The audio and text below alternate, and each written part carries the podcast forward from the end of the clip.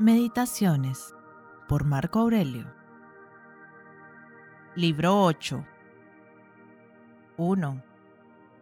He aquí una reflexión que puede ayudarte también a desterrar la vanidad. Si has practicado las máximas de la filosofía toda tu vida, o por lo menos desde tu juventud primera, hacerlo no ha sido mérito tuyo, pues muchas personas saben, y tú mismo también, que has estado muy lejos de ello.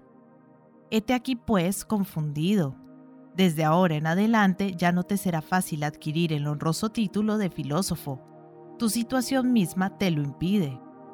Luego, si juzgas bien el estado de las cosas, no te preocupes más de la reputación que hubieras podido dejar después de la muerte y conténtate con pasar el resto de tus días tal como tu naturaleza sea.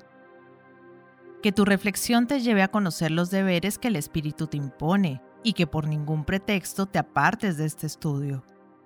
¿Has querido buscar la felicidad en esta vida? ¿Y por cuántos caminos no te has extraviado? En los sofistas de las escuelas, en las riquezas, en la gloria, en los placeres. En ninguna parte has podido encontrarla. ¿Dónde está, pues? En la práctica de las acciones que la naturaleza del hombre exige. ¿Y el medio de practicarlas? Atendiéndose siempre a los principios que son el origen de nuestro deseo y de nuestras acciones pero, ¿cuáles son estos principios? Los que engendran los verdaderos bienes y los verdaderos males, es decir, los que nos hacen discernir que solo es bueno en el hombre lo que le hace justo, moderado, valeroso, libre, y que solo es malo lo que produce en él el efecto contrario a estas bellas cualidades. 2. Antes de llevar a cabo cualquier acto, pregúntate, ¿para qué me servirá? ¿Me arrepentiré? Dentro de poco ya no existiré, todo habrá desaparecido para mí.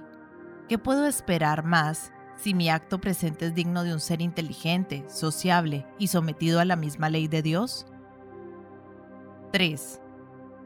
¿Quiénes son Alejandro, Cayo, César y Pompeyo en comparación a Diógenes, Heráclito y Sócrates? En efecto, estos penetraban las cosas a fondo, en sus principios y en su sustancia, y por nada se trastornaba el equilibrio de su alma. Por el contrario, los primeros, cuántos cuidados, qué esclavitud. 4. No, no dejarás de hacer lo mismo, aunque te costara la vida el hacerlo. 5. Desde luego, no te preocupes, porque todo acaece según las leyes de la naturaleza universal. Tu misma persona, antes de lo que te figuras, se habrá desvanecido como la de Adriano, como la de Augusto. Después, examina con mucho cuidado el objeto que te llama la atención y acuérdate de que es preciso que seas hombre de bien. Aquello que la naturaleza del hombre te exige, puedes hacerlo sin titubear. Di lo que tú creas más justo, pero siempre con dulzura, modestamente y sin disimulo. 6. La misión de la naturaleza del universo es la de trasladar allá lo que está aquí, de cambiarlo de estado y de volverlo a quitar de este sitio para llevarlo a otro. Todo es una mudanza continua. Vive pues sin miedo, que no sucederá nada nuevo ni extraordinario. Todo se haya repartido en justa proporción. 7. El ser en general se encuentra satisfecho cuando lleva a cabo las funciones que le están encomendadas. Luego, para que el ser razonable lleve bien a cabo sus funciones, es preciso que no admita en su criterio incertidumbres ni falsedades, que dirija únicamente sus esfuerzos hacia un fin útil a la sociedad, que no manifieste ni deseos ni temores, salvo en lo que dependa de nosotros mismos, y que acepte fríamente la suerte que le haya sido asignada en la naturaleza de la cual forma parte, como la hoja lo forma también de la planta. En cuanto a esto, hay sin embargo una diferencia, porque la hoja forma parte de un ser desprovisto de sentimiento y de razón y expuesto a sufrir múltiples violencias, en tanto que el ser humano depende de una naturaleza que no admite sujeciones, que en ella todo es inteligencia, todo es justicia, y que distribuya a cada individuo equitativamente y según el puesto que ocupa en la sociedad una parte de duración, de materia, de razón, de fuerza y de accidentes. Sin embargo, has de tener en cuenta que no hallarás esta distribución equitativa comparando un individuo con otro, sino que habrás de comparar toda una especie con el conjunto de otra. 8. No te es posible aprender todo de la lectura, pero puedes abstenerte de cualquier acto de violencia. Puedes sobreponerte al placer, puedes despreciar el orgullo, puedes evitar la ira contra los malvados e ingratos. ¿Qué digo? Hasta puedes ayudarles. 9. Que nadie te oiga quejarte desde ahora de la vida social ni de la tuya. 10. El arrepentimiento es una especie de reproche que se hace uno a sí mismo por haber despreciado algo útil. Luego es preciso que el verdadero bien sea a sí mismo algo útil y que un hombre virtuoso y honrado consagre a ello todos sus esfuerzos. El hombre verdaderamente honrado y virtuoso no podrá arrepentirse de haber despreciado el placer. Por consiguiente, el placer no es ni útil ni un bien. 11 esto, ¿qué es en sí mismo por su propia constitución? ¿Cuál es su sustancia y cuál su materia? ¿Dónde empieza su acción? ¿Qué hace en este mundo? ¿Cuánto tiempo durará? 12. Cuando te cueste trabajo levantarte, acuérdate de que una de las prerrogativas de tu organización particular y de la naturaleza humana consiste en dedicarse a ocupaciones útiles a la sociedad y que si continúas durmiendo serás como el bruto. Desde luego, todo lo que se haya de acuerdo con la naturaleza de cada individuo le sienta mejor, le presta mayor servicio y es hasta más apropiado a sus gustos. 13.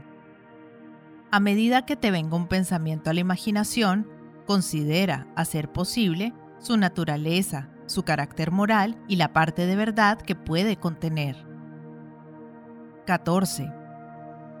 Cuando vayas a hablar con alguien, empieza por preguntarte a ti mismo, ¿cuáles serán las opiniones de ese individuo acerca de los verdaderos bienes y de los verdaderos males? Porque has de tener presente que si hay ciertas opiniones acerca del placer y del dolor, de las causas de uno y otro, del honor y del deshonor, de la vida y de la muerte, no debes maravillarte y encontrar extraño que haga esto o lo otro. Recordaré, pues, que no puede dejar de obrar tal como lo hace. 15. Si ridículo es encontrar extraño que una higuera de higos, no lo es menos asombrarse de los acontecimientos que continuamente se repiten en el mundo. Es lo mismo que si un médico y un piloto se extrañasen, el uno de que su enfermo tuviese fiebre y el otro de que su navío navegara con el viento contrario. 16. Ten presente que aun cambiando de idea forzosamente y obedeciendo al que te corrige, no por eso dejas de ser libre, porque tu acción, siendo un efecto de tu voluntad y de tu discernimiento, proviene directamente de tu alma. 17. Si el acto depende de ti mismo, ¿por qué lo haces? Si depende de otro, ¿a quién podrás pedir cuentas? ¿A los átomos o a los dioses? Sería esto una verdadera locura en cualquiera de ambos casos. Quizás a un hombre no tienes por qué dirigirle ningún reproche. Si en efecto puedes conducirle por el buen camino, condúcele. Si no te fuera posible, corrige sencillamente el acto. Y si aún esto no pudieras, ¿por qué habrías de quejarte? Ten en cuenta que no debe hacerse nada en vano. 18. Lo que muere no cae fuera de este mundo. Luego, si permanece en él, tiene forzosamente que transformarse y disolverse en sus elementos, que son los del mundo y los tuyos propios. En consecuencia, estos elementos se transforman, pero no mueren. 19. Todos los seres han sido creados para un objeto, el caballo, la vid, por ejemplo. ¿No te parece natural? El sol te dirá, he sido creado para hacer tal cosa, y los demás dioses te dirán lo mismo. Pero, ¿y tú? ¿Para qué has sido creado? ¿Acaso para divertirte? Ve pues por ti mismo si esta respuesta tiene sentido común. 20. La naturaleza considera igual el principio, la duración y el final de sus obras. ¿Es un bien para una burbuja de aire cuando permanece en la superficie o un mal cuando estalla? Igual comparación puede hacerse hablando de una lámpara. 21. Considera este cuerpo bajo todos sus aspectos. Examina bien lo que es y las evidencias de la vejez, la enfermedad y el libertinaje. Una vida corta es la suerte del que celebra y del que es celebrado, del que recuerda y de quien es recordado. Además, la vida se pasa en un rincón de este mundo, y aún en este lugar reducido los hombres no se hallan nunca de acuerdo. ¿Qué digo? El hombre no está de acuerdo consigo mismo, y en el espacio, la Tierra entera no es más que un punto. 22. Cuídate bien de lo que tienes entre manos, de lo que piensas, de lo que haces y de lo que quieres dar a entender. No experimentas en vano estas inquietudes, Tú quieres ser virtuoso, pero mañana mejor que hoy. 23. Si realizo un acto, lo hago pensando en el bien de la humanidad. Si me sucede algún accidente, lo acepto teniendo en cuenta que viene de los dioses y del origen de todas las cosas y de todos los acontecimientos. 24. ¿Qué ves del baño que tomas? Grasa, sudor, agua sucia, cosas repugnantes pues lo mismo ves en cada una de las circunstancias de tu vida y en todo lo que está al alcance de tu vista. 25. Lucila ha enterrado a Vero. Más tarde, a Lucila le llega su turno. Segunda, a Máximo y enseguida a ella. Epiticán a Diotimio y luego Epiticán. Antonino a Faustina y después él. Celer a Adriano y al poco tiempo Celer y siempre lo mismo. En cuanto a esos hombres que tenían tanto talento, tan gran previsión o tanto orgullo, ¿dónde están? Aquellos genios sutiles, tales como Clarax, Demetrio el Platónico, Eudemonos o tantos otros que han existido, ¿qué ha sido de ellos? Solo han durado un día, todos han muerto hace mucho tiempo. Algunos no han dejado ni siquiera un recuerdo, de otros solo su nombre ha pasado a las leyendas y la mayor parte hasta de las leyendas ha desaparecido. Acuérdate pues de esto. El compuesto insignificante de tu ser tiene que dispersarse y el débil principio de tu vida habrá de apagarse o emigrar y ocupar un puesto en otro sitio. 26. No hay nada que colme tanto de alegría al hombre como el comportarse de acuerdo con la naturaleza humana. Luego es propio en el hombre amar a sus semejantes despreciar todo lo que afecta a los sentidos, distinguir lo falso de lo verdadero, observar cuidadosamente la naturaleza universal y acatar todos los acontecimientos que las leyes nos aporten. 27. Tengo tres analogías, una con el medio que me rodea, otra con la causa divina, de donde procede todo lo que sucede a los seres en general, y la tercera con los que viven conmigo. 28. O el dolor es un mal para el cuerpo, en este caso que se queje, o lo es para el alma. Pero depende de ésta el guardar la presencia de espíritu y la tranquilidad que le son propias y no admitir que sea un mal. En efecto, todo lo que es discernimiento, voluntad, deseo y aversión reside dentro de nosotros mismos y ningún mal puede penetrar hasta allí. 29. Borra de tu pensamiento lo que solo es pura imaginación y háblate interiormente así. En este mismo momento solo depende de mí el que no exista en mi alma ningún vicio, ninguna pasión, en una palabra, ningún desorden. Para esto me basta únicamente con ver cada cosa tal como es y hacer de ella el uso que merezca. Acuérdate de este poder del cual estás investido por la naturaleza. 30 hablar en el Senado con más dignidad que elegancia, y lo mismo en las conversaciones particulares, emplear un lenguaje sincero. 31. La corte de Augusto, su mujer, su hija, sus nietos, sus yernos, su hermana Agripa, sus parientes, sus cortesanos, sus amigos, sus médicos, sus aurúspices, todo ha sido cegado por la guadaña de la muerte. Torna luego tus miradas por otro lado. Ve no la muerte de cada individuo en particular, sino la de toda la familia de Pompeyo, por ejemplo. Lee también este epitafio en los mausoleos. Aquí yace el último de su estirpe. ¿Cuánto no trabajaron los antiguos por dejar un heredero de su nombre? No obstante, ha sido necesario que uno de sus descendientes quedara el último y que con él desapareciese toda su raza. 32. Es preciso que ordenes tu vida acto por acto, y si cada uno de ellos lo haces como debe hacerse, puedes estar satisfecho. Luego nadie puede impedirte que obres como debes. Y si sobreviene algún obstáculo extraño, preguntarás, nada puede impedirte que seas, por lo menos, justo, moderado y razonable. ¿No habrá quizá otra circunstancia que me arrebate cualquier medio de obrar? Dirás todavía. En este caso, resígnate ante el obstáculo mismo. Obra como te esté permitido, sin protestar, y de ello provendrá luego otra acción, que entrará igualmente en el plan de vida que debes seguir. 33 recibir sin orgullo los favores de la fortuna, perderlos sin lamentarse. 34. ¿Acaso hayas visto alguna vez una mano, un pie o una cabeza cortados y separados por completo del resto del cuerpo? Pues precisamente es la imagen del que se niega a aceptar los accidentes en la vida, en lo que de él depende, y se desliga del mundo o causa algún ataque a la sociedad. Obrando así te has arrojado fuera del seno de la naturaleza. Al venir al mundo formabas parte de ella y ahora te has apartado. No obstante, a ti te queda el recurso de poder volver a reunirte con ella, privilegio que Dios no ha concedido a ninguna criatura integrante de la naturaleza. Estas, una vez cortadas y separadas, no pueden ya unirse al todo.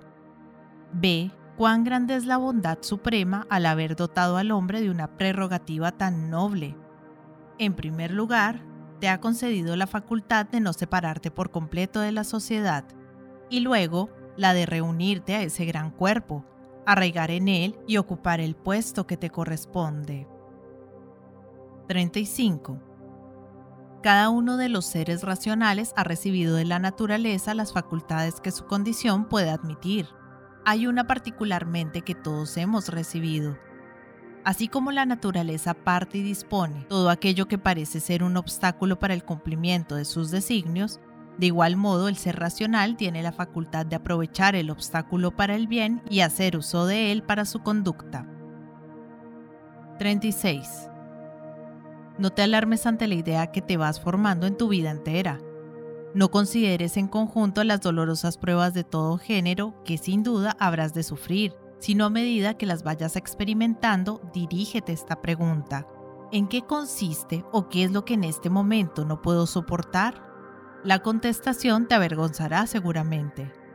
Ten en cuenta luego que no son ni el porvenir ni el pasado los que nos apenan, sino el presente.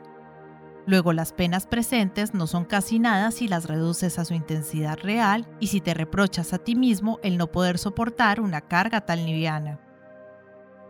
37. Están sentados todavía Pantea o Pérgamo cerca de la tumba de Vero y Cabrias o Diotimio en la de Adriano. Curiosas preguntas. Pero aun cuando estos libertos estuvieran sentados allí todavía, ¿se darían cuenta de ello los muertos? y suponiendo que pudiesen notarlo, ¿se alegrarían acaso? ¿Serían por eso inmortales esos libertos? El destino de todos, hombres y mujeres, ¿no es el de envejecer y luego morir? Y cuando estos mueran, ¿qué será de los que vengan después?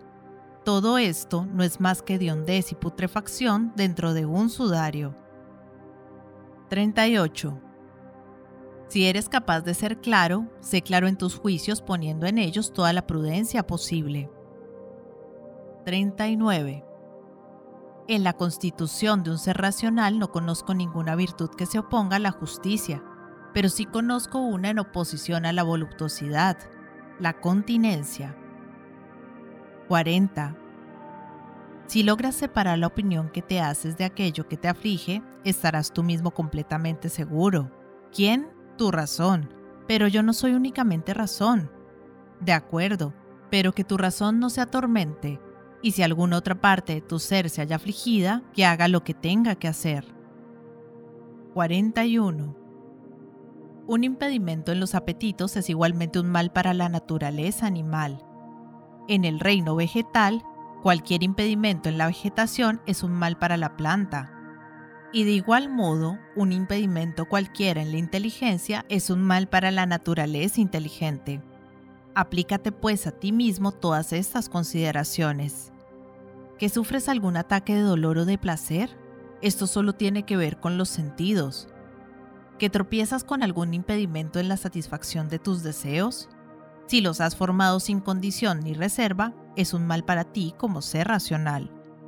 Pero si consideras el impedimento como un hecho común y ordinario, no podrá herirte, y en este caso no será ya impedimento.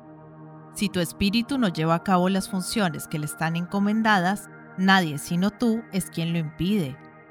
En efecto, ni el fuego, ni el hierro, ni un tirano, ni la calumnia, ni nada en una palabra puede hacer presa de él. Cuando se encierra en sí mismo, forma una especie de esfera cuya superficie es inalterable. 42. No debo causarme pesar a mí mismo, ya que jamás se lo he causado a nadie, o por lo menos a sabiendas. 43.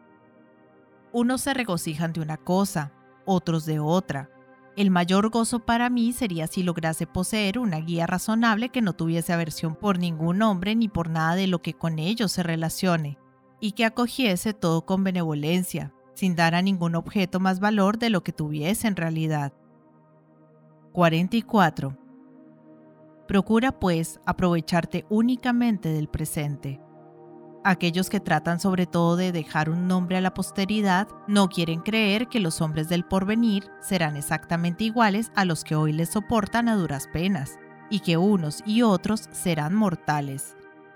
Además, ¿qué pueden importarte las vanas aclamaciones de esas gentes y la opinión que lleguen a formar de ti?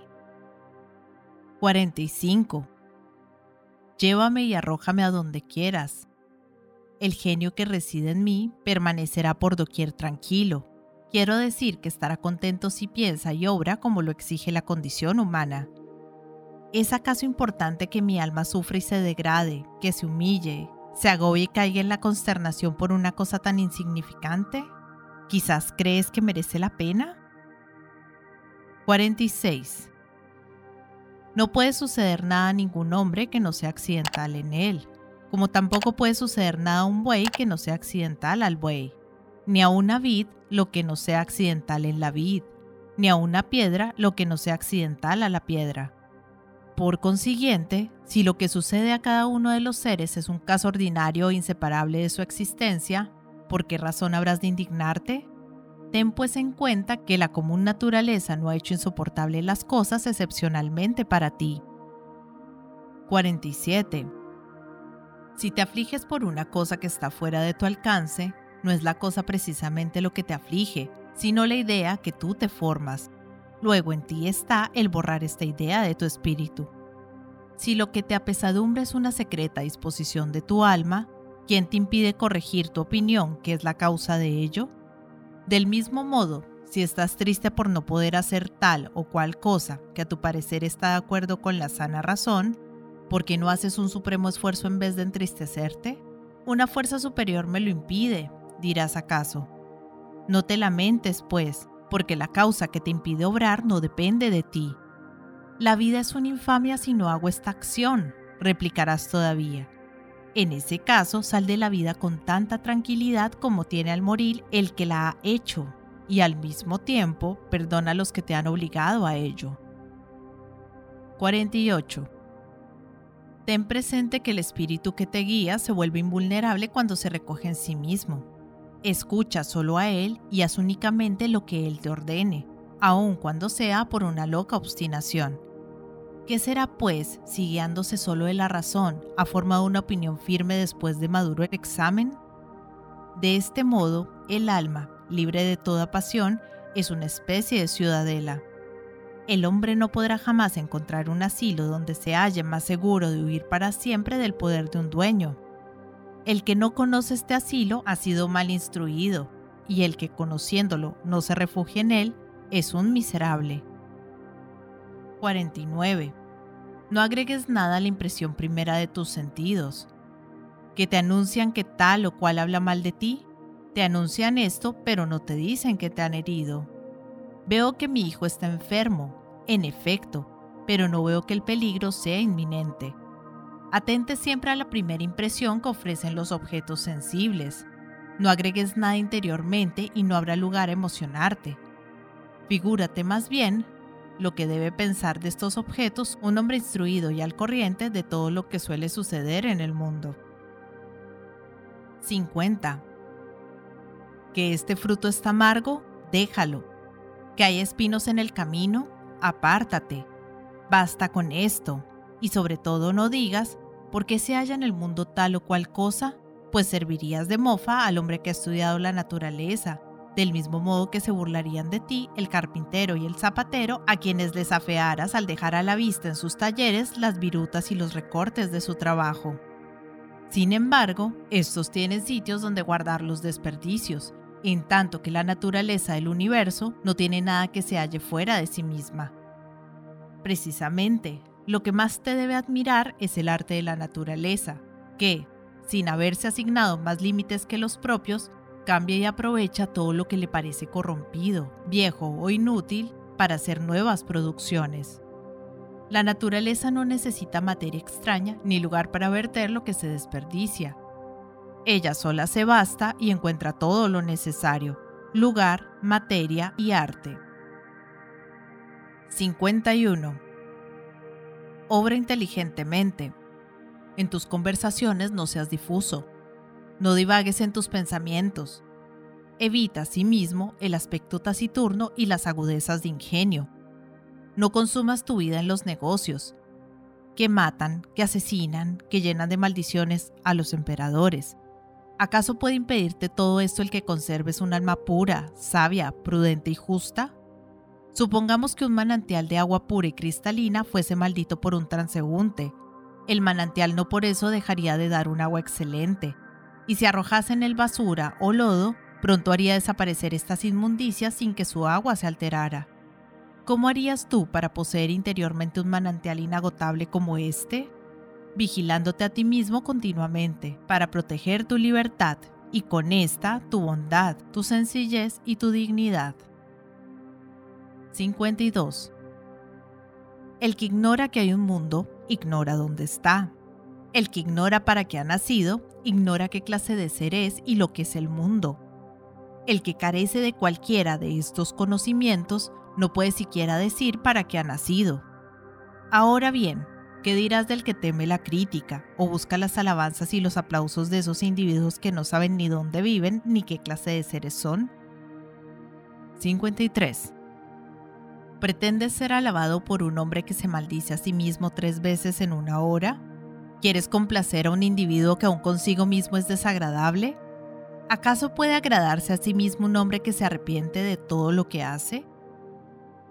54. No te limites a respirar en común el aire que te rodea, sino comienza a inspirarte en común del espíritu de cuya inteligencia soberana se haya rodeado el universo. Esta inteligencia soberana se extiende por doquier, y se comunica a todo ser que tiene la facultad de atraérsela hacia sí, tan fácilmente como el aire que circula en los pulmones de todos los seres que respiran. 55. El vicio, considerado en términos generales, no causa perjuicio al universo, y considerado aparte, no es un mal para los demás. Solo es perjudicial a quien no tiene la facultad de contrarrestarle oponiendo una firme voluntad. 56. La voluntad de mi prójimo es tan diferente de la mía como su alma y su cuerpo. La naturaleza nos ha hecho indudablemente los unos para los otros. Sin embargo, la razón que nos guía tiene su dominio aparte en cada uno de nosotros. De lo contrario, la perversidad de mi prójimo sería un mal para mí. Dios no lo ha permitido, por temor a que dependiese de la voluntad de otro el hacer desgraciado a uno mismo. 57. El sol parece fundirse en claridad. Lo que hay de cierto es que pasea su luz por todos los ámbitos del universo. Pero no se agota y su difusión no es más que una extensión. Ahora bien, ¿qué es un rayo? Puede uno formarse la idea de lo que es observando la luz del sol que penetra en una habitación oscura por un pequeño agujero. Primeramente se dirige en línea recta, pero al tropezar con el cuerpo sólido, que separa la habitación oscura del aire exterior, se divide, por así decirlo, y lo que queda afuera se detiene, sin escurrirse ni caer. Así pues, deben ser exteriormente la confianza y la función de tu alma. Esta debe llegar hasta los objetos sin disiparse ni tropezar con violencia contra los obstáculos que se encuentra y sin que nada pueda derribarla. Es preciso que se detenga sencillamente y que ilumine todo aquello que sea susceptible de que sus rayos penetren. Y en cuanto a los corazones impenetrables, que se entiendan por sí solos si se ven privados de claridad. 58. El que tiene miedo a la muerte tiene miedo de verse privado de todo sentimiento o de tener otros distintos. Mas si no tiene ningún sentimiento, no sentirá por consiguiente ningún mal y si adquiere otra facultad de sentir, será un ser de diferente especie y no cesará de vivir sin temor. 59. Los hombres han sido hechos los unos para los otros, instruyeles pues o toléralos. 60. La flecha y el espíritu vuelan, aunque no de igual modo. El espíritu siempre toma mil precauciones, considerando el objeto sobre todos sus aspectos y yendo más directamente y con mayor seguridad al fin que se propone. 60. Penetra hasta el interior del corazón de cada uno y permite también que todos puedan penetrar hasta el interior del tuyo.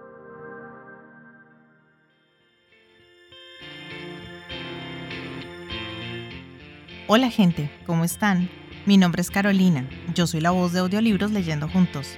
Este es un hermoso proyecto que pretende poner un poco de buena vibra y felicidad allá afuera, acompañando a las personas en su cotidiano con diferentes tipos de lectura, desde aventura, suspenso, terror, cuentos para niños, autoayuda, meditaciones, en fin, lo que se les ocurra.